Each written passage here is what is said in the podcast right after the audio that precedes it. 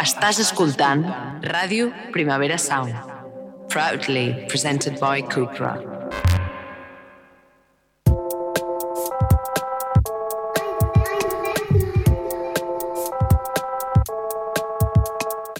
Hola a totes, avui presentem un dentro especial amb un format una mica diferent. Per començar, avui som cinc persones a l'estudi. Avui com tractarem material sensible eh, per les aquí presents i per les que ens escolteu des de casa. Um, Alba, explica'ns una miqueta millor com anirà el programa. Hola a totes. Doncs, com deia l'Iñaki, avui fem un programa especial arrel del documental dirigit per l'Isabel Cuixet, El sostre groc, sobre els abusos sexuals a l'aula de teatre de Lleida. Ens acompanyen l'Aida Flix i la Violeta Porta, totes dues exalumnes de l'aula de teatre de Lleida, actrius i protagonistes del documental. Amb elles ha vingut la Núria Joanico, periodista i redactora de la secció de cultura del diari Ara, que conjuntament amb l'Albert Llimós han ajudat a destapar diversos casos d'assetjament, abús sexual i abús de poder. A l'Institut del Teatre, per part del Joan Uller, a l'Aula de Teatre de Lleida, per part del professor Antonio Gómez i del Rubén Escartín, al Teatre Lliure, per part del Lluís Pasqual i, recentment, al diari digital principal, per part del Saúl Gordillo. Al programa d'avui parlarem d'abusos a la indústria cultural i al món de l'entreteniment i del Me Too català.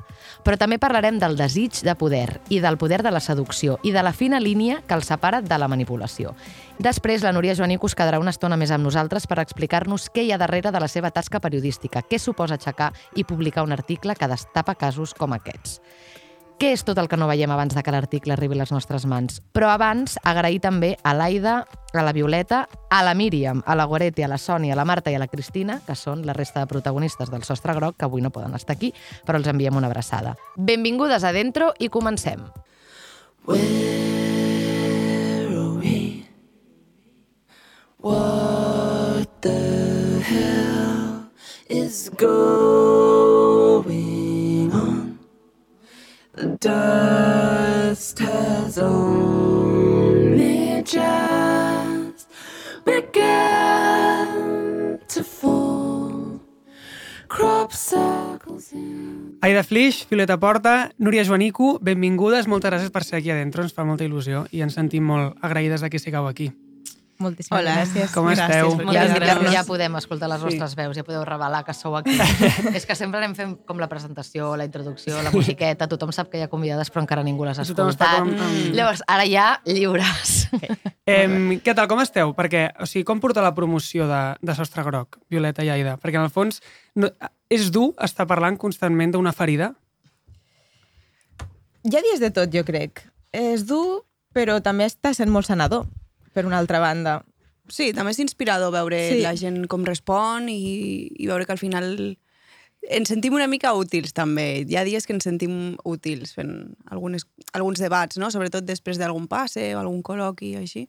Com tenir contacte amb la gent és, està bé, és guai. Sí, és bonic saber que després d'aquests quatre anys de mal de panxa ha valgut la pena poder treure aquest documental i que Sí. serveixi d'alguna cosa. Porteu eh, el, el procés del documental, quant temps porta coent-se?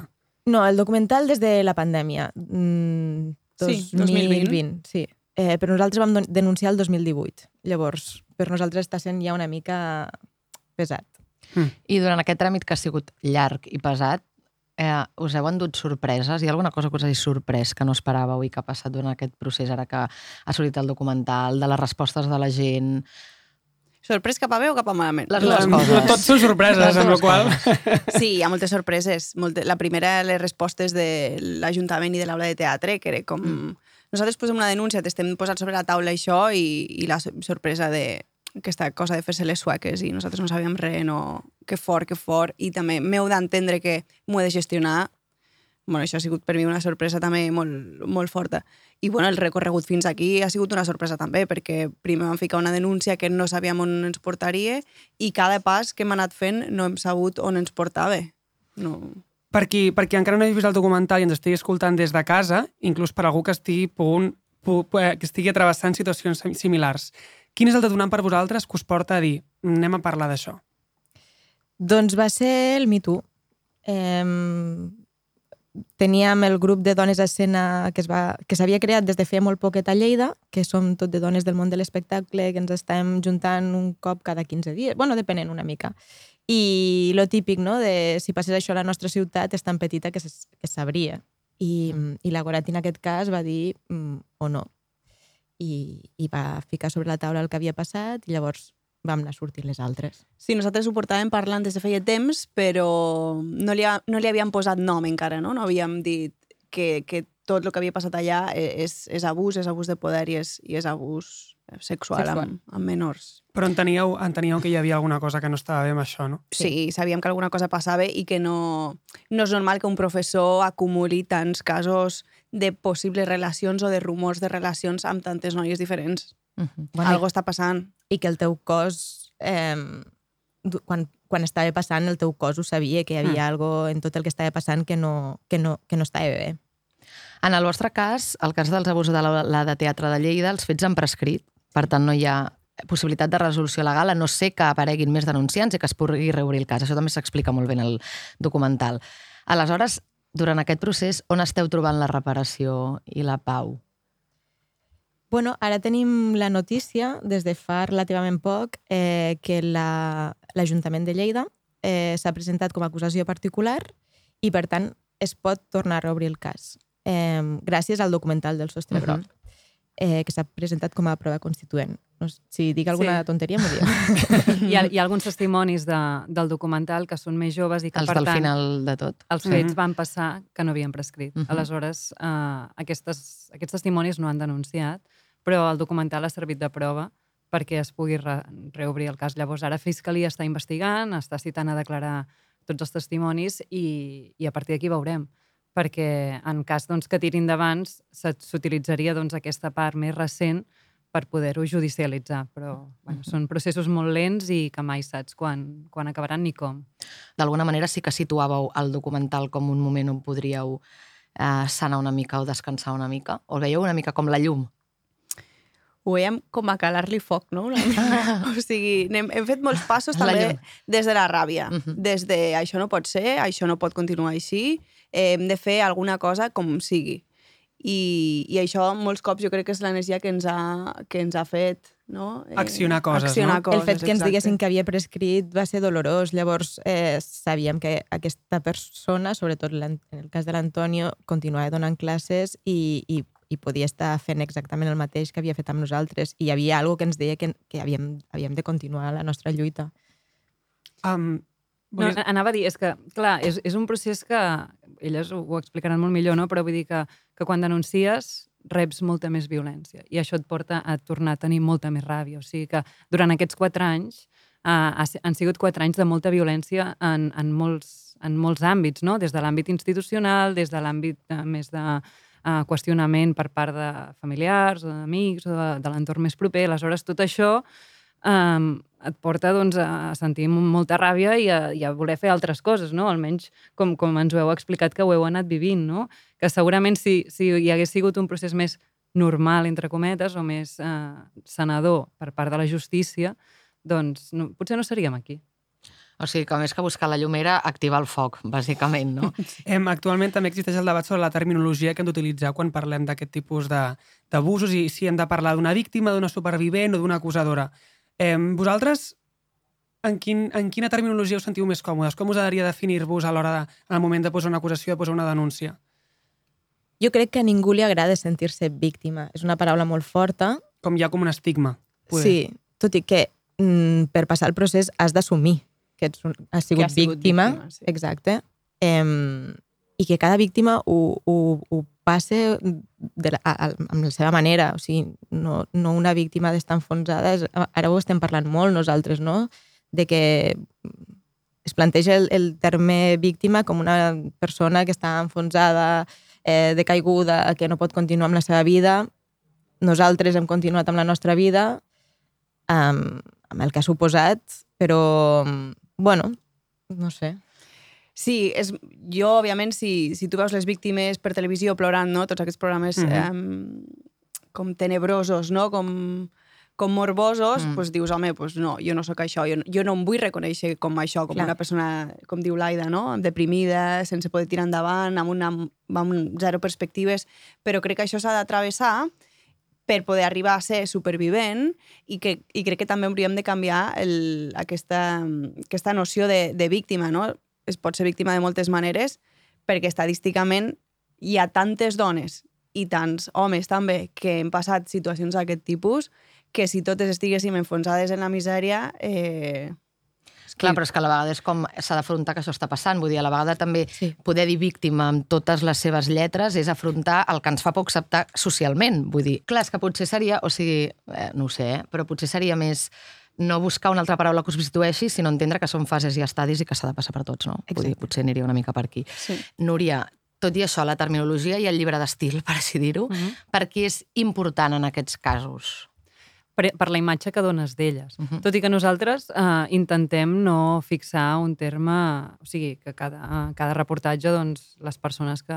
Nosaltres parlem de testimonis Mhm. i cadascú que es defineixi després com vol, perquè és el que dèiem, una persona es pot sentir còmoda amb la paraula víctima i una persona es pot sentir còmoda amb la paraula um, supervivent.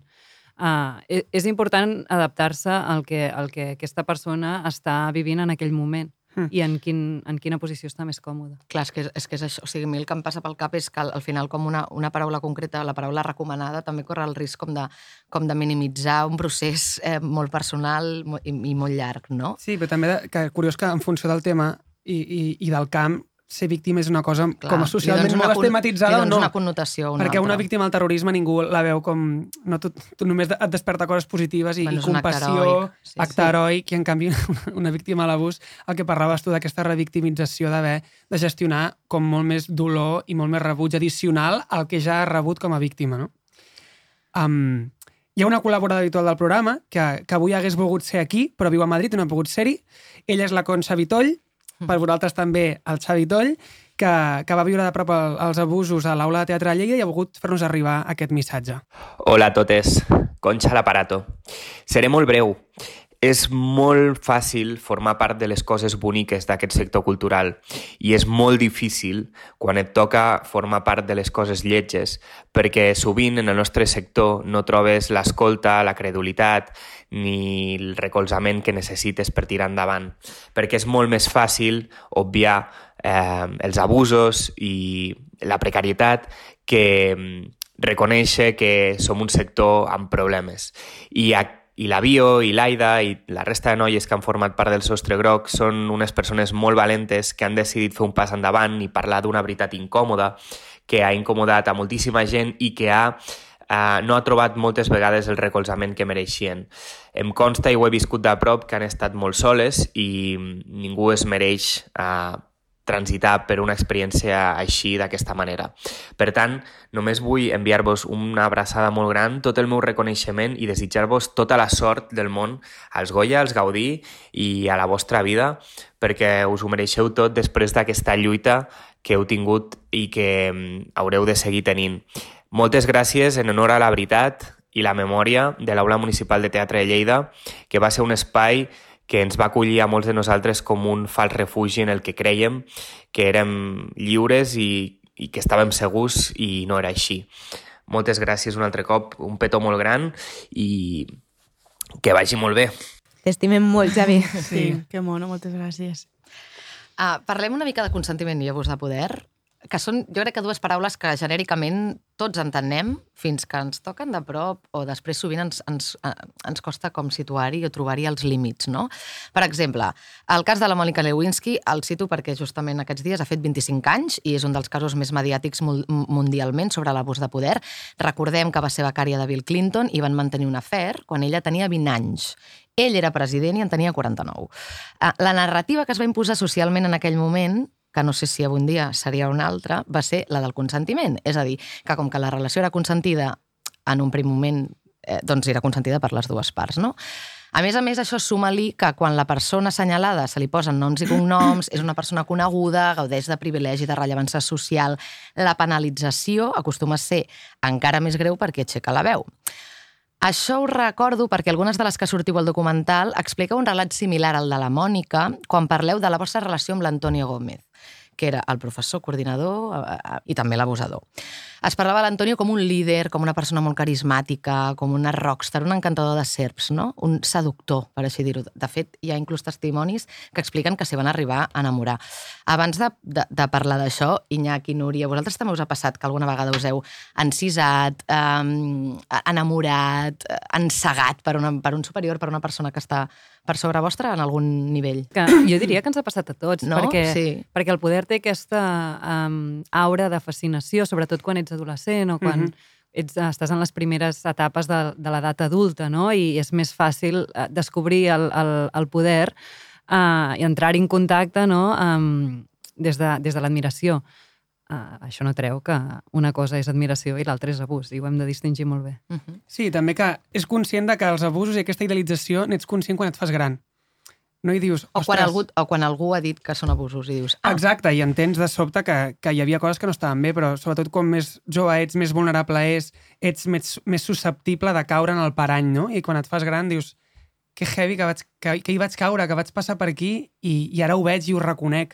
Clar, en definitiva, jo, quan veiem el documental, el primer que em venia al cap és això ens podria haver passat a totes. Um, no hi ha persones més, menys valentes, més, menys preparades. És una cosa amb la que ens hi podem trobar. A més a més, aquest consentiment moltes vegades està encegat per, per, el que tu, el, per el que transmet, per, per qui és per tu aquesta persona. Aleshores, quines són les trampes de tot això, una vegada ho heu viscut? Les trampes dius de com detectar-ho. Què hi ha més enllà del consentiment? Clar, jo crec que el consentiment ho hauríem de deixar de nombrar com consentiment i ho hauríem de començar a nombrar com part activa. Si tu tens una relació sexual o, o afectiva, no? Tu tens una relació de parella, diguem, monògama, tradicional, i tu ets una persona passiva, no prens decisions, no tens poder econòmic, no decideixes cap on va la relació. Eh, estàs consentint en, en, en- la mesura en la que no, no t'hi estàs oposant ni estàs pegant a l'altra persona, però no estàs sent part activa d'aquesta relació i les, segurament de les relacions sexuals tampoc. Com que també tenim aquest imaginari de que les relacions sexuals, les dones, tipo, ens deixem fer, perquè si ens passem... Si, si deixem veure que el nostre desig també se'ns se'ns titlla de, de guarres, de sortides, de, no? aquest tipus de, de comentaris, llavors, clar, estàs atrapada en, entre, entre no, no et pots mostrar massa activa, per tant, t'has de mostrar com passiva, i llavors pots caure en aquesta cosa de, de no ser part activa, de simplement deixar-te portar, no? anar remolc. Uh -huh. Jo sé que aquí volia afegir que, o sigui, és veritat que hi ha tota aquesta admiració i, i que hi ha... Però és que el focus l'hem de posar en la persona que té poder. O sigui, uh, tu pots estar enamorada del teu agressor i no passa res. Eh, és un sentiment 100% lícit. Qui té la responsabilitat i qui té uh, el càrrec no, de, de no uh, actuar abusant de, de la seva jerarquia, de la responsabilitat, no? En el cas d'un professor, per exemple, aquest professor té una responsabilitat per sobre els seus alu alumnes i és el que ha de... Si es dona una situació doncs, que un alumne s'ha enamorat d'ell, és ell el que té la responsabilitat com a docent de dir, doncs, frenar aquesta situació i, i que no hi hagi un abús. Perquè, clar, sembla que a través d'aquesta admiració, d'aquest desig, d'aquesta eh, fascinació, justifiquem eh, relacions perquè són consentides.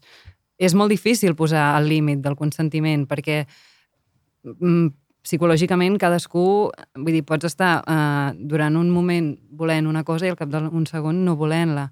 Uh, però expressar això també és molt complicat. Aleshores, uh, no ha de ser aquest el focus. El focus ha d'estar sobre la persona que té poder i que té la responsabilitat de frenar aquesta situació perquè no, no és corres- no s'ha de correspondre. Uh -huh. També és veritat que a vegades no, no, no estàs enamorat com a tal eh, de l'Antonio, però sí que ell crea eh, com aquesta cosa de que o estàs amb ell o estàs en contra d'ell. Aquesta manipulació. Sí, i, i l'admiració era tant ja només per tu, sinó per tot el teu entorn, que no volies estar en contra d'ell, no? I això també a vegades et feia com cedir o... Bueno, perquè era una manipulació en Era tota una... regla. Sí, sí, sí. És que, clar, o sigui, sobretot perquè la, o sigui, com quan aquesta persona és conscient del seu poder, no? en, la, en, la, en la seducció està la manipulació. Altres narratives, no sé com ho veieu, que ens permetin entendre que totes hem viscut i, ens, i podem viure situacions en les que després o amb el pas del temps no ens hi sentim identificades, maleïm haver-les fet, inclús sentim que ens vam equivocar, o sigui, podem acceptar que hem pres males decisions en algun moment i que això no signifiqui sumar a favor de, de l'abusador, no? com que ja d'entrada ens, ens col·loquem en una posició desigual nosaltres de base, no? Com ja d'entrada... Com... La meva pregunta és, és possible fer-ho d'una altra manera? És que si ell té el poder és una re de relació desigual, sempre, eh, tant en àmbits eh, acadèmics com en relacions eh, laborals, no? El cas de la Mònica Le Levinsky Sí. que deies, Uh, quan hi ha una relació de poder, hi ha una relació desigual. No passa res, aquestes relacions passen a la vida, però hem de saber-la gestionar i la persona que té poder mm. és la persona que té la responsabilitat. Tot poder comporta una gran responsabilitat, la, la mítica frase, mm Mhm. que és Que- molt aplicable. Bueno, i que de fet és una cosa que, que segurament sigui important també a vegades prendre consciència de nosaltres mateixos perquè és possible que potencialment a la llarga eh, hi hagi persones que sentin admiració cap a nosaltres, siguem referents d'alguna persona i que eh, ser conscients del que implica, o sigui, que fa responsabilitat de les posicions de poder sempre que les tinguem. Com a persones validants, poder parlar d'aquestes coses, parlar de què significa l'abús, per poder-ho controlar, no?, també, mm. nosaltres. Em, clar, jo em pregunto, aleshores, d'alguna manera, tots ens hem, crida, ens hem criat en l'abús, o sigui, més enllà d'això és que som... Eh, estem criats en una estructura i en un sistema que fomenta aquest tipus de relacions. allò que deies de la part activa i la part passiva, clar, jo Mhm. pensava, és que les dones també se'ns ha... Almenys les dones dels anys 90, 80, no?, de la nostra generació, jo recordo que, que se'ns ha educat molt en, en la submissió i en el... Hi ha, hi ha, de fet, hi ha una part del documental, crec que és la Sònia o la Marta, que explica que jo era una nena molt obedient. Mm. M'havien ensenyat que havia d'obeir els professors, uh, que és com ens han educat a moltes de nosaltres. Aleshores, uh, també és molt difícil davant d'una situació doncs, que perceps estranya o que perceps doncs, que no és el que no t'està agradant o no t'hauria de no hauria d'estar passant, és molt difícil alçar la veu, perquè t'han educat en dir que sí, obeir al professor i això és el que toca. Uh, què fas davant d'això? És molt complicat. Hi, hi ha alguna de, de, de haver-nos criat en l'abús que ens converteix automàticament, creieu, en potencials microabusadors? És que és, és una teoria que, que jo penso. Ah, Explica la teoria perquè no ho he Sí, entès, jo, això. que jo tinc la teoria de que No en el moment que tu estàs configurat en un sistema que, que valida l'abús i l'accepta, um, i tu estàs acostumat a rebre abusos, a la que tens...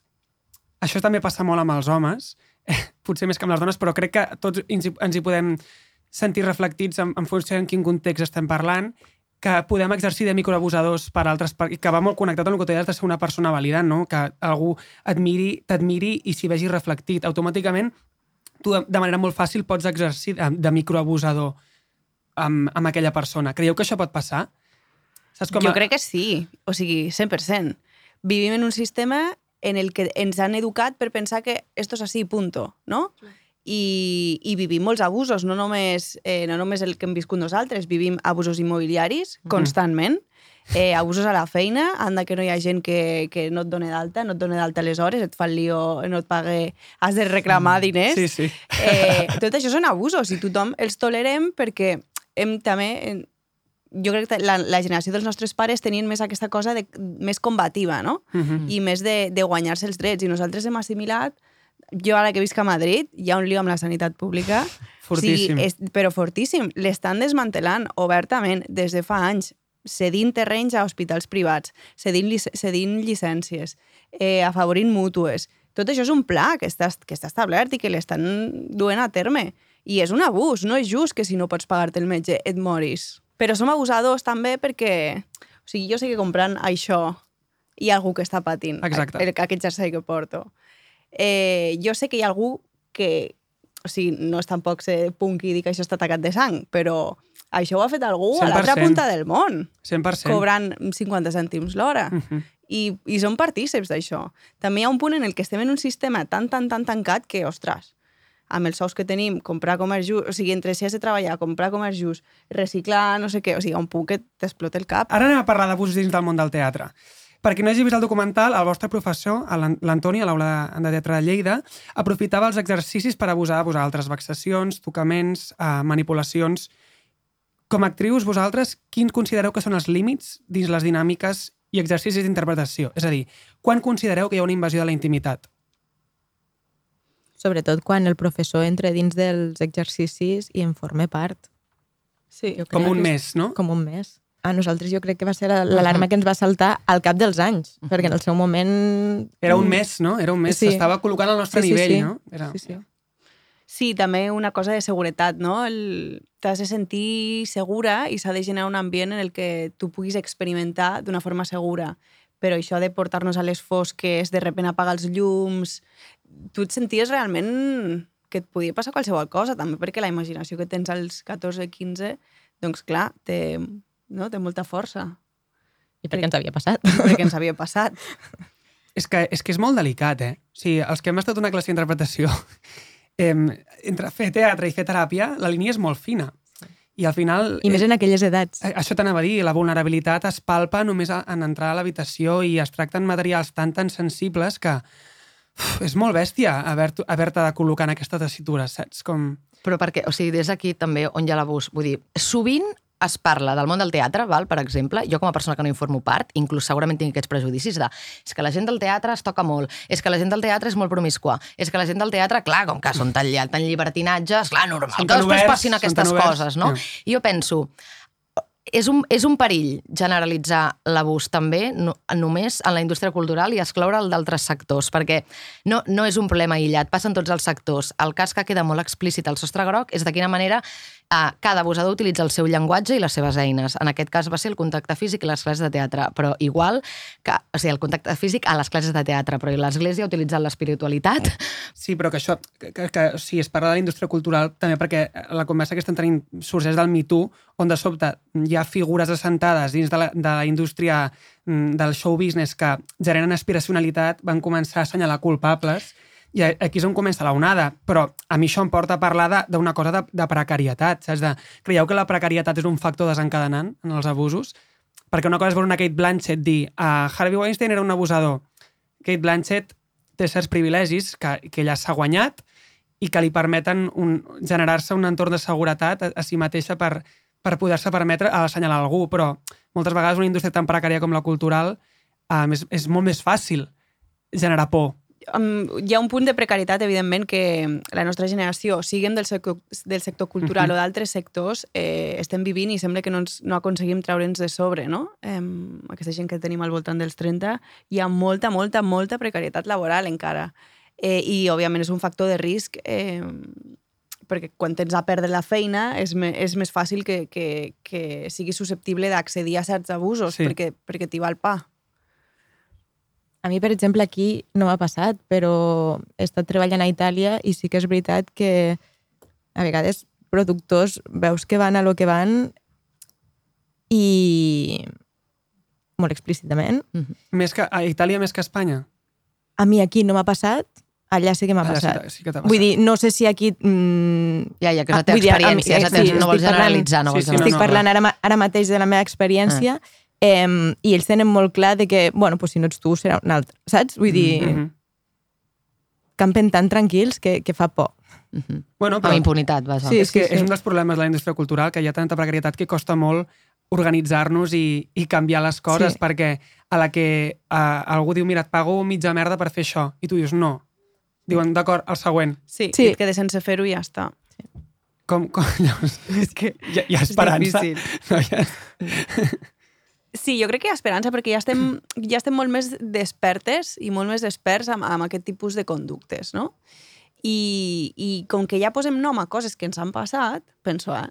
Mhm. Mm. Som, més, som més capaces de detectar certs, certes conductes, no? Quan un director de teatre et diu no sé què, dius, uf, sí que és veritat que segueixis treballant perquè Mhm. ets, estàs precària, però sí que més amb la consciència de uf, aquest pavo, he d'anar amb- he amb compte, no?, amb aquest tio. I a, a l'hora de parlar de referents dins de la indústria cultural, eh, és que l'altre dia de sobte, quan vam decidir que faríem aquest programa, em vaig posar a la veu pedants. Jo per, per pensar, vaig a mirar, vaig a mirar merda que, que em distregui. Que la tornen a fer, per cert. que la tornen a fer. I no sé si és, si és pitjor el remei o l'enfermetat. No sé. Eh, però de sobte, jo flipava de dir, ostres, la relació d'un professor amb un alumne mega normalitzat. La del Juan i la, El Juan i la Ingrid. A sobre Sí, el Juan era el pringau, eh? El Juan o sigui, era el el profe era com el pringau i ella era com, no? La, Que- la, la que feia amb ell el que volia, que dius, home, era el seu profe. I a la que treus com a la, la venda dels ulls, flipes de, dels referents tan normalitzats que tenim, de està tot arreu, no? Com, o algú que, des de casa que no formi part de la indústria cultural, monitors d'esplai. Sí, sí. Quantes, quantes noies i nois han tingut alguna història amb el seu monitor d'esplai? Allà hi havia una, una jerarquia de poder. Sí. Al, al món del teatre. Quants, quantes i quants... O amb el seu entrenador de Amb el seu bàsquet. entrenador, L'equip al món- femení de bàsquet amb el teu entrenador que t'envia whatsapps i què tal, home, per 100%, favor. 100%, o, o i els, els professors. o- i- Jo tinc moltes amigues i amics que han tingut històries amb professors de teatre, inclús al col·le. D'institut o així, no? I és fortíssim, és fortíssim. Però també és criminal o sigui, que un company de feina teu de l'institut Mhm. estigui ja amb un alumne o amb una alumna, ja és com... Aquesta persona se l'hauria d'inhabilitar. L'altre és si se sap també de, dins de l'institut, que llavors ja parlaríem de, dels, del silenci, ser còmplice i totes aquestes coses. Però sí que és veritat que a mesura que n'anem parlant um, ens ha passat, i de fet al documental al final hi ha un mail no, de si t'ha passat i, i les vols escriure i tal, Mhm.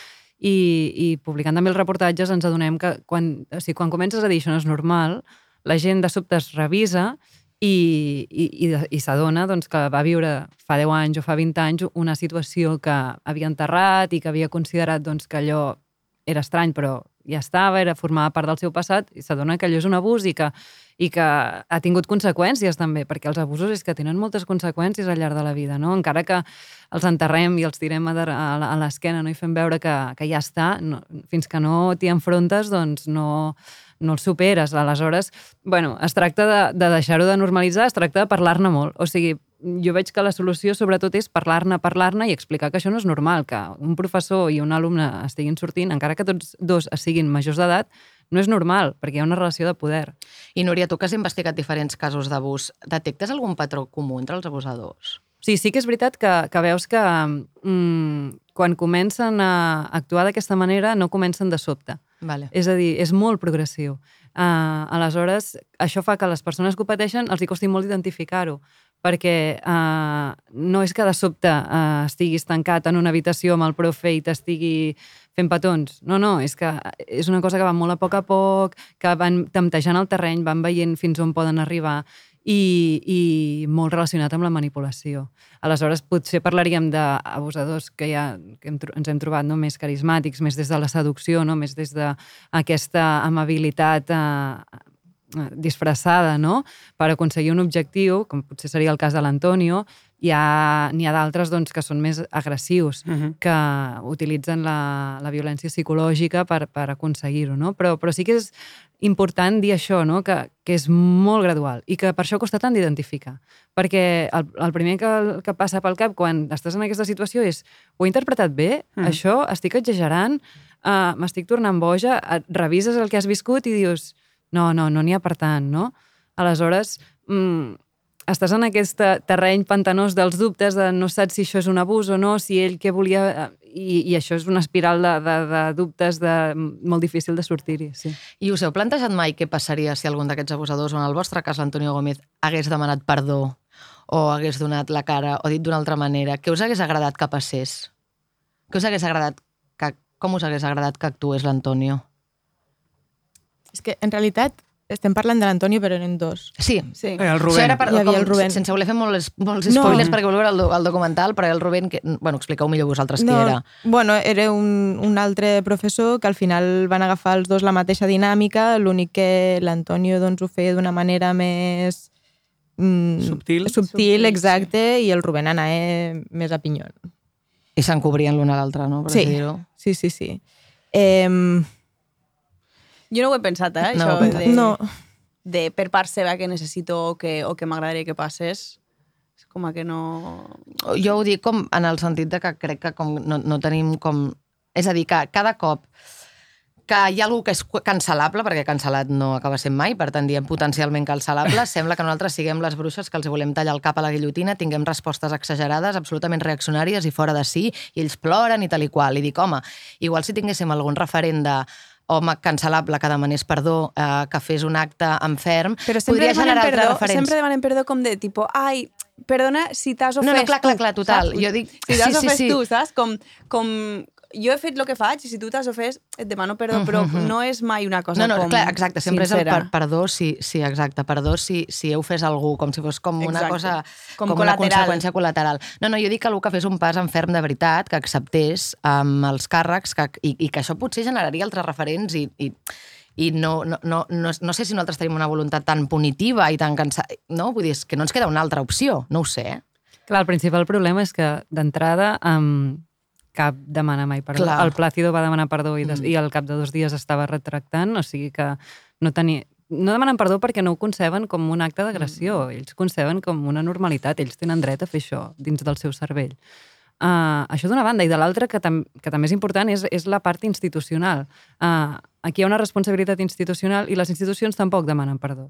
Aleshores, si, si, si les institucions, que també són responsables d'aquests professors, no estan fent aquest pas, com ho farà l'agressor? Si està Clar. totalment legitimat. Mhm. Fins i tot la institució que el contracta doncs, li està deixant fer això. Seran els últims, ells, a, a demanar perdó. O sigui, cada vegada que publiquem un reportatge, abans de publicar-lo, truquem Uh -huh. a, a la persona, ens trobem amb la persona, no? I, I sempre ho conceben com a Doneu el normal. dret de rèplica. Sí, sí, evident. No, o sigui, no publicarem mai un reportatge sense la veu de la persona qui s'està acusant. Uh, però és que ho conceben com a normal. És que ho veuen i com a molt, a vegades et diuen és que em destrossaràs la vida, però, però ja estan mirant cap a ells, no cap a, la, cap a les, les víctimes o els testimonis. A vosaltres, com a actrius, us ha canviat um, aquesta experiència la manera en com enfronteu la vostra feina?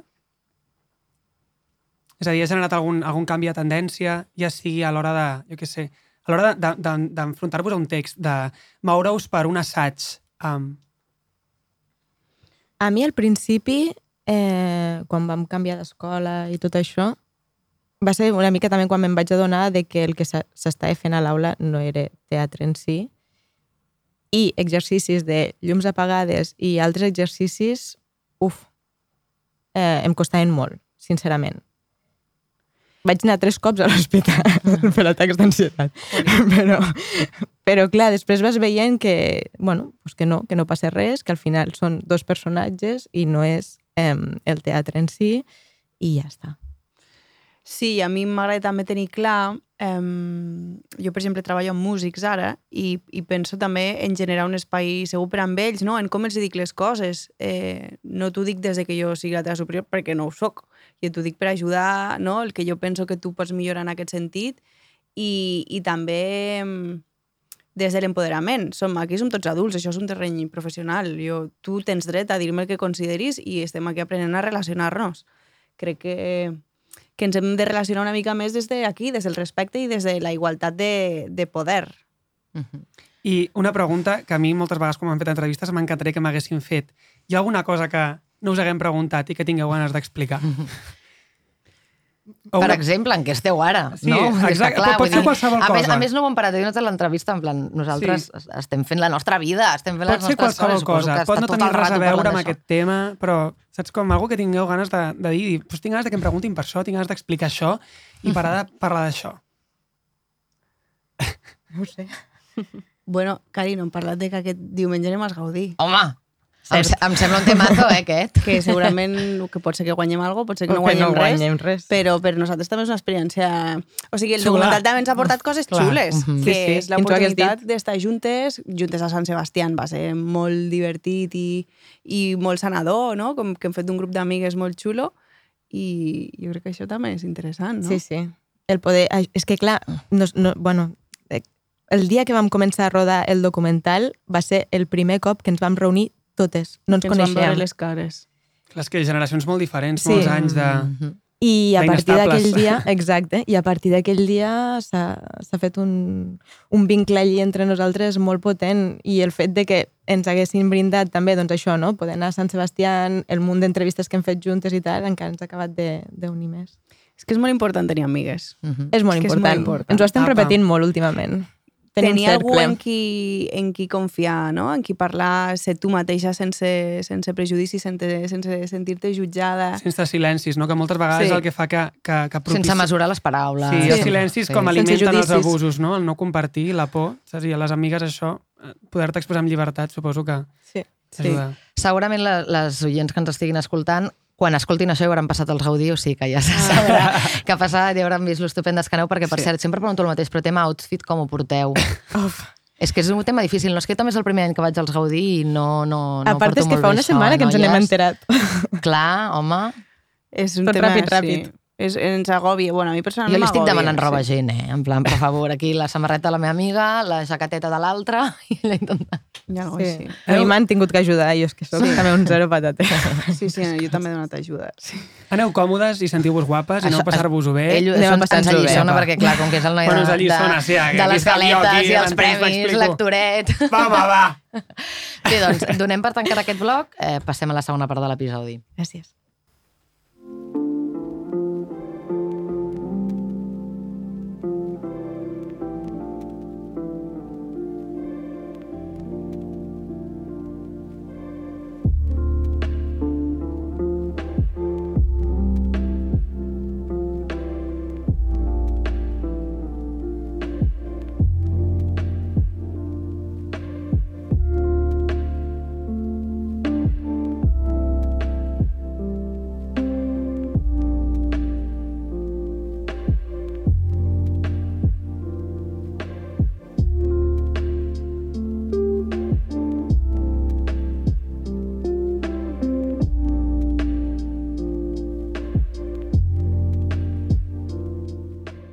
Iñaki, vale que era un programa sensible, però aquestes cançons de meditació, wellness, Ai, mira, spa, que que, mi- que, m'ha- que m'has triat, carinyo. Bueno, és que si, escolt... si veiessis el que surt al meu Spotify és un quadro.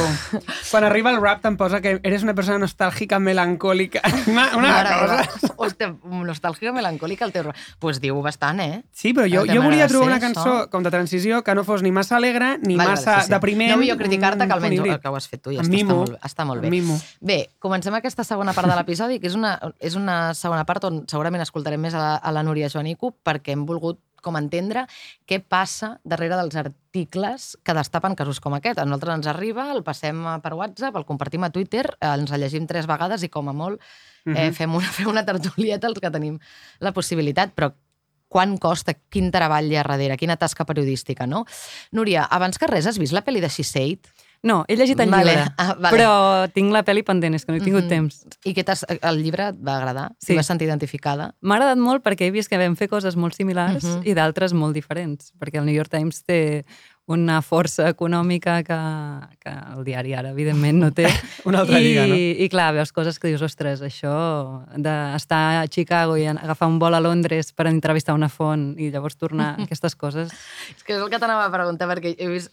ve- Veient la pel·li, tot, totes les redaccions tenien moltes plantes, una llum natural estupenda i sobretot les cases de les redactores que eren increïbles i jo pensava, hòstia, ara de cop la gent es començarà a apuntar massa periodisme i vull dir-los que aquí Que no. Bueno, i que també això Que era, aquí i que no. també això era el, el romanticisme del món del cine, eh? que segurament sí que allà és també que li estan en cubicles no, en pladur que, per un llibre jo és tubo. que no me, no, no me Sí. llegit, però dius que més o menys també sí que explica què és això, no? Bé, quin va ser el detonant que va fer que emprenguessis aquesta tasca periodística? Jo um, formo part de l'Ara, estic a la secció de cultura. Aleshores, uh, fa cinc anys la, el diari va decidir crear un equip d'investigació i va posar l'Albert Llimós al capdavant. Ell és el, el coordinador de l'equip d'investigació. Mhm. I ell va anar publicant temes de... es va centrar en els abusos a partir del cas de la Rina Sar, del uh, entrenador, de, el terapeuta de gimnastes, Mhm. uh, va mirar si passava, si hi havia abusos al món de l'esport, perquè ell venia del món de l'esport i tenia contactes i va ser la manera doncs, d'obrir una mica aquest camp. Ell va anar publicant en reportatges del món de l'esport, al món de l'església, etc. I va arribar un dia que, mm, crec que era tardor del 2019, que estàvem al, al, al menjador del diari em, em va dir és que ja no sé per on tirar, no? Això que et passa quan estàs fent investigació, has tancat els articles i estàs com pluja d'idees. I, clar, em va dir... Um, perquè això del Me Too, si ha passat als Estats Units, uh, si les actrius estan alçant la veu als Estats Units, a tu t'ha arribat alguna cosa? Clar, jo entrevistava molt, entrevisto moltes actrius com a periodista especialitzada en arts escèniques. I dic, home, uh, sí que algun rumor sempre has sentit, però mai res en ferm. Aleshores, això va ser com... Aquella conversa al menjador del diari va ser el, el punt de partida, no? Va ser, doncs, comencem a preguntar. I el que vam fer va ser uh, començar a enviar un missatge en genèric a, a tots els contactes que teníem uh, de, mm, estem investigant si hi ha abusos uh, sexuals a les arts escèniques, si ho has viscut o coneixes algú que ho ha patit, doncs, i vols parlar amb nosaltres, aquest és el nostre telèfon. Però no vam uh, enfocar-nos cap enlloc, o sigui, vam fer una, una criba bueno, totalment indiscriminada. Qualsevol actriu podia rebre aquest missatge, no? perquè no sabíem qui, a qui li havia passat. És a dir, no és un cas que t'arriba. No. Sou vosaltres que ho aneu a buscar. Sí. I en el primer moment, quines són les principals pors, els principals riscos que corre un periodista al, a l'endinsar-se en una tasca com aquesta? el principal risc és que no en surti res, que això no ho saps mai i quan comences, doncs, eh, és això, no? Vull dir, tu llances l'am, però, però no saps eh, què en sortirà d'aquí. Um, però amb el cas de l'Institut del amb el cas de les arts escèniques, la investigació sobre les arts escèniques, de seguida vam veure que hi havia molt, moltes respostes. I, i, I per això va ser també tan, tants mesos de feina, perquè el primer que vam fer va ser recollir-ho tot. O sigui, uh, tothom que ens deia de quedar uh, o tothom que ens deia doncs, de trucar-nos, uh, ho fèiem. I llavors estem, pensant, estem parlant de més de mil contactes de, amb persones, o sigui, no vam discriminar ningú, nosaltres ho acollíem tot i de fet ho seguim fent, no? I recollim les històries, després ja veurem cap on, cap on van els trets. Quants mesos són, més o menys, això de, de reunions i trobades? Uh, o sigui, vam començar, diria, a l'octubre del 2019. Uh, el cas de l'Aula de Lleida ens va arribar de seguida, perquè a més elles ja s'havien trobat, ja havien denunciat, havien fet el grup, llavors era un cas que estava, entre cometes, molt fet, no? Um, ja, ja havien fet el grup, era, era més fàcil no, de publicar. i a més ja els havien dit que la denúncia havia prescrit i, i, i elles volien fer alguna altra cosa. Aleshores ja ens, ens buscaven una mica, o buscaven una, un camí, no? de ara què fem? Uh, això va ser el maig del 2020, però clar, el de l'Institut del Teatre, que va funcionar diferent, el vam publicar al, al febrer del 2021, és a dir, estem parlant d'octubre del 2019 a febrer del 2021, sí. On aquesta és la, la teva feina principal, però a la vegada també eh, fas Sí. altres tasques dintre del, del diari ara. L'Albert es dedica 100% a això, uh. -huh. uh, jo estic eh, amb un peu a cultura i un peu a investigació. Mhm. Aleshores, quan alguna d'aquestes persones amb qui heu contactat us respon, com es gestiona aquest, aquest primer contacte amb els testimonis? El primer que fem és trobada, uh, si, podem, si pot ser presencial, perquè clar, també hi ha gent que viu fora i tal, eh? però intentem trobar-nos i, i parlar i escoltar. O sigui, que ells parlin, nosaltres els escoltem. Són converses uh, confidencials, mm, de les quals no se'n publica res, però eh, recollir la història. Llavors nosaltres recollim aquesta història, tenim un, uns documents, uns, uns arxius, un Word, que només hi podem accedir l'Albert i jo, encriptat, etc. No? Um, amb totes les històries volcades i, i després nosaltres, o sigui, va arribar un punt quan ja havíem publicat Lleida que seguíem fent Institut del Teatre, bueno, seguíem aquesta investigació, no, no era Institut del Teatre, eh? era investigació en arts escèniques i no sabíem on ens On portava us portava? Perquè hi havia també casos d'abús eh, en l'àmbit professional, no? Uh, però, va, clar, va arribar un moment que tenia 400 pàgines aquest Word i vam dir, vale, ara hem de decidir una mica cap on anem. No podem estar eternament recollint històries d'abusos i prou. I llavors el que vam fer va ser uh, una llista amb, amb els amb presumptes agressors i uh, la quantitat de testimonis que ens havien parlat d'aquestes persones. Uh, ens van sortir una vuitantena de presumptes agressors i, Mare de Déu.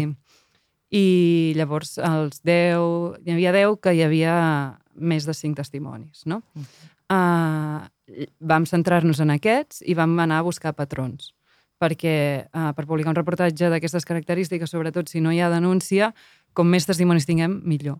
I, I llavors el que vam fer va ser això. Els que tenen més testimonis són els que per nosaltres ens permet eh, protegir molt més les víctimes, no? perquè si hi ha 20 persones doncs és molt més fàcil que no t'identifiqui que no si ets tu sola. Uh -huh. Um, I llavors va ser això, buscar patrons i, i buscar més gent. O sigui, una història publicable, per així dir-ho, um, uh, segons el número de testimonis. Sí que necessiteu un número concret. No un número concret, perquè hi ha, hi ha reportatges que, que els hem publicat amb una vintena de testimonis, uh -huh. d'altres que els hem publicat amb cinc. Depèn de moltes coses. D'entrada, si hi ha denúncia, hi ha un, un aval, no? hi ha un camí judicial que et permet doncs, demostrar que aquí hi ha una investigació, que, per tant, eh, això també et dona més aval que no les que no hi ha denúncia, però en molts casos ja han prescrit, llavors les víctimes no denuncien. I uh Mhm. -huh. tampoc no vull posar la pressió en que s'hagi de denunciar Clar, clar. sempre perquè és molt difícil denunciar. Uh -huh.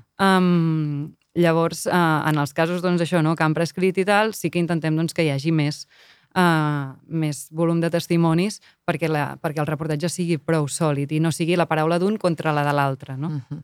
I ajuda que hi hagi noms i cognoms o que, o que siguin persones anònimes? Clar, això potser, veure? a- això potser elles poden explicar com va anar el cas de Lleida, Sí. perquè um, me'n recordo que, clar, bueno, això ho decidim al final de tot. Vale. Eh? O sigui, és com de les últimes coses que... Vale. Perquè en realitat és irrellevant. Jo el que vull com a periodista és que qui m'està donant la història se senti còmode. Uh -huh. I si se sent còmode anònima, doncs ja està, no passa res. Perquè si no entrem en la revictimització, etc. Sí que intentem no posar noms i cognoms de les víctimes. Uh, no perquè se les d'entrada perquè se les identifica molt ràpidament i després perquè uh, estàs marcant un estigma, perquè aquest Mm. reportatge se n'anirà a internet Mm. i quan posis el nom d'aquesta i el cognom d'aquesta persona a Google et Serà el sortirà et aquest sortirà. reportatge. I, Núria, una pregunta. És a dir, quan tu quedes amb una, amb, un, amb una víctima, un testimoni que et, et comparteix la seva experiència i després, com dius, s'arxiva i potser ho reviseu i trobeu un cas, um, com convences... Uh, um, què dius per convèncer la víctima Bueno, com eh, ho fas perquè es sentin còmodes? seu- perquè el tu seu has, testimoni? tu has dit sentir-se còmodes. Clar, Això a nivell de recursos. Mm. Mm. Tius. D'entrada que, que et diguin hola, vull quedar amb tu, Uh -huh. i ja t'està dient hola, vull explicar-te això, perquè si no vols explicar-ho, doncs ja no quedes i, i dius d'acord i ja està. Um, I és que, és que costa molt de dir perquè costa molt d'explicar perquè és una qüestió de confiança. L'Albert diu de mirar-se als ulls. Uh -huh. uh, uh, no sé si és així, vull dir que, que al final, eh, o sigui, clarament aquella persona ha de confiar en tu. I si no confia en el periodista, no hi ha, no hi ha res a fer. Vull dir, aquella història no, no ens l'explicarà i per tant no... Però no, no és una cosa que creï jo, és, un, és com un com un desig al vent, no? De, han de ser elles que han de confiar en nosaltres. Jo no puc fer res més enllà d'estar allà i escoltar. I, i, i prou. Ah, eh, vosaltres dues, com definiríeu o com descriuríeu la, vostra, la relació que veu tenir amb la Núria i l'Albert? Jo crec que va ser bastant ràpid que vam confiar en ells. Em, crec que tu vas ser prim la Sí. primera que va parlar amb l'Albert, no? Sí, jo de fet a la Núria, amb la Núria no ens No. vam conèixer fins super al final. Mm. Eh, I sí que és veritat que el primer, de primeres va ser com uf, un noi, com parlant d'aquests temes, ens va generar una Mm. mica de De desconfiança. rebuig. Clar. Eh, però bé, vam, jo vaig quedar amb l'Albert aquí a plaça Osca i, i em va donar molta, molta confiança. Com que... Sí, també t'agafen un moment en el que, com diu la Núria, tens ganes de parlar.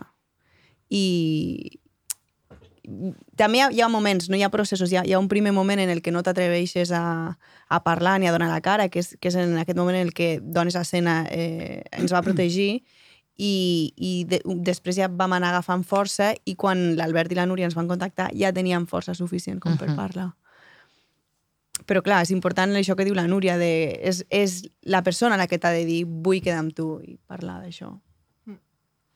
A mi, a mi quan, quan vau publicar um, tots el, els casos de l'Institut del Teatre, jo coneixia molta gent que havia donat testimoni, a mi em va remoure moltíssim i em va fer meditar molt sobre com el que parlàvem abans, de, de ser conscient dels abusos que has patit tu i de com reacciones davant d'abusos que estan al teu voltant.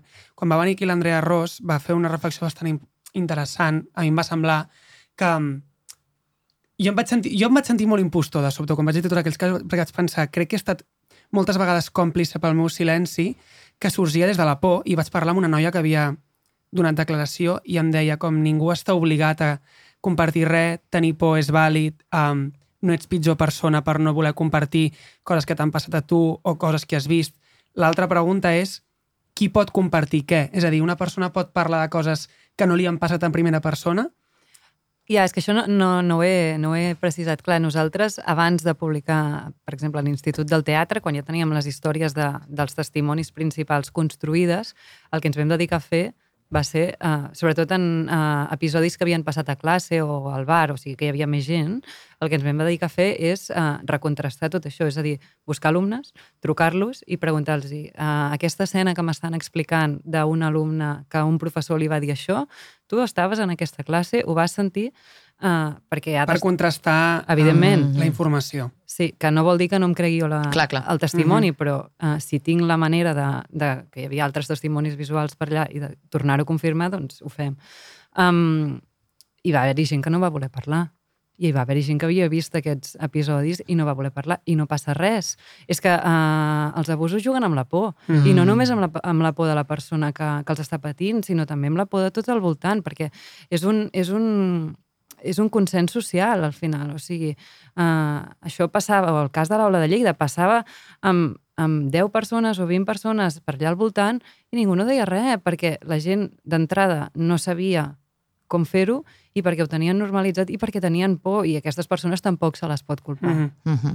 Uh per si algú no l'ha vist, des d'aquí recomano The Morning Show perquè Està és una bé. sèrie que, a més, planteja molt el tema aquest de fer la vista grossa, ser còmplice o simplement dubtar i no saber què Mm. està passant. O sigui, retrata molt com tots, totes les, tots els punts de I, vista. i, I també que hi ha l'altra banda, perquè Però si, si de cop et tinc dub... o sigui, com si de cop la persona que acusen no és una persona que tens, que, que tens a prop teu, tot i que estiguis molt sensibilitzat amb tot això, segurament la primera reacció és defensiva. O sigui, com Mm. mm. és de dubte i de, i de dir no, no, no, no, no, no, no, a mi no, a mi no em pot estar passant, no?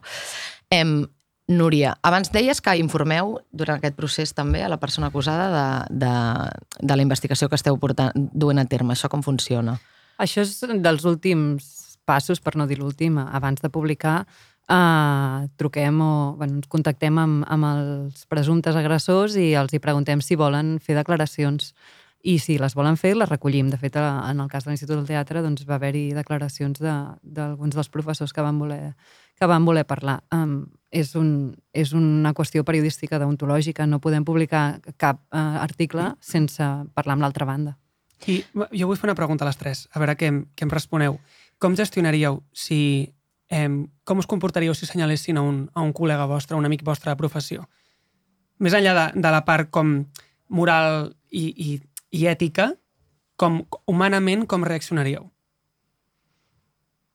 I a mi deixa'm dir que nosaltres hem investigat gent que coneixem. I això ha estat molt difícil. Uh -huh. Mm, encara ho estem gestionant. A nosaltres ens va passar. Mm, A nosaltres ens va passar amb un company que era de l'escola, vull dir que havia estat a l'aula de teatre i que va tenir acusacions, de fet acumulé tres acusacions de tres noies diferents. I la primera vegada Jo vaig dubtar, jo he d'admetre que la primera vegada no... Li vaig oferir el benefici del dubte, que es diu. Sí, Mhm. perquè Després havíem- em vaig arrepentir molt, també. Sí, sí, sí, jo també. Havíem compartit molt la inestable justament que vam fer juntes i, i després pensant-ho ja, ja se'm va passar el dubte, la veritat. Uh -huh. um, suposo que, Núria, has dit, ens ha tocat investigació que tenim a prop. Com més rasques, més trobes. Mm. Eh, T'has endut sorpreses, per exemple, recentment el diari, el diari Ara heu tret el cas del Saúl Gordillo, exdirector de Catalunya Ràdio, entre altres càrrecs de molt poder dins els mitjans i el sector de la comunicació. El firmava l'Al- l'Albert Llimós, Mm. no sé si tu també hi has No, estat. aquest- el firmava l'Albert. sí. En tot cas, et va sorprendre el fet de que fos del món del periodisme, un sector, en teoria, eh, toques de primera mà aquesta informació, n'estàs al corrent, et toca de prop, inclús segurament ell com a eh, director de Catalunya Ràdio en el seu moment mm, va decidir quins programes obrien amb això, quins no, quines tertúlies al respecte, vull dir...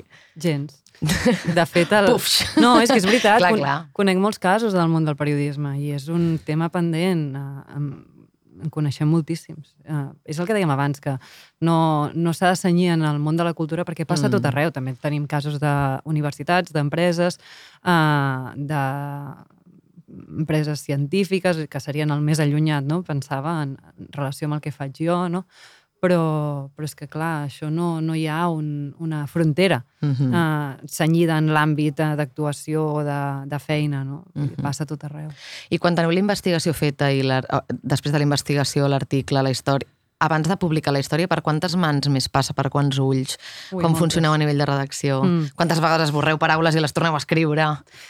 De periodista a periodista, eh? Bueno, no, però és que, és que inclús des de, Sí, sí, sí. sí. des de dins del periodisme crec que és un, és un tema que um, no, no, no, desconec, desconec com es fa internament. Mira, et poso l'exemple de l'Institut del Teatre, que potser és el més fàcil no, per mi. Uh, després d'escriure, um, amb l'Albert, uh, s'ho va mirar la cap de cultura del diari, que era la Laura Serra. Després uh, va passar per uh, cinc subdirectors del diari. Mare de Déu. Després eh, s'ho va llegir la directora, que és qui té l'última paraula, i, i cada vegada, sobretot eh, en el cas de l'Ester, doncs ella sí que ens va fer moltes apreciacions i vam fer molts canvis, vull dir que cada vegada que s'ho mirava algú el text canviava, eh? vull dir Mm, que està en constant tran- transformació, el que escrivim nosaltres de- després es va, es va transformant. I llavors al final hi ha una persona de correcció, que és la part um, no editorial, sinó, o sigui, no de contingut, sinó d'ortografia, etc. i una última persona de tancament. Sí. Com perquè després hi hagi gent alineada amb el pensament dels abusadors que diguin que són rumors. Ah, Sí. perdó, i m'he Ah, oblidat, el i m'he oblidat clar, l'assessorament legal, tenim un bufet d'advocats que també s'ho va mirar. Perdoneu, que me n'havia oblidat. Doncs dit això, Núria, moltes gràcies per la feinassa i per la tasca que esteu fent Sí. i moltíssimes gràcies, Aida i Violeta, per haver vingut aquí a reobrir la ferida per enèsima vegada, a respondre les preguntes amb tanta generositat, estar amb nosaltres una estona i... I ja tornareu un dia adentro i us fareu una green room com Déu mana. Sí, i- vámonos! És que això, mira, això que ho sàpiguen les oients al començar, ens han fet una mica de, de, de Sí. bronqueta, en plan, home, escolta, vull dir-te, i la nostra green room, que què passa, eh? Què Exacte. passa? I- Teniu tota la raó del món. Us devem una green Us room. la devem, us la devem. D'acord, tenim excusa per tornar. Ja. Tenim excusa per tornar. Molta sort amb els Gaudí, que seria el més Sí. sí. imminent, amb tot el que vingui. Moltes gràcies a qui ens està escoltant, moltes gràcies a l'equip de Ràdio Primavera Sound, Sí. moltes gràcies als tècnics eh, i gràcies a tu que ens escoltes. Adeu! Que vagi bé. com un lloc sense paraules on no hi hagi ningú esperant res de mi què t'estranya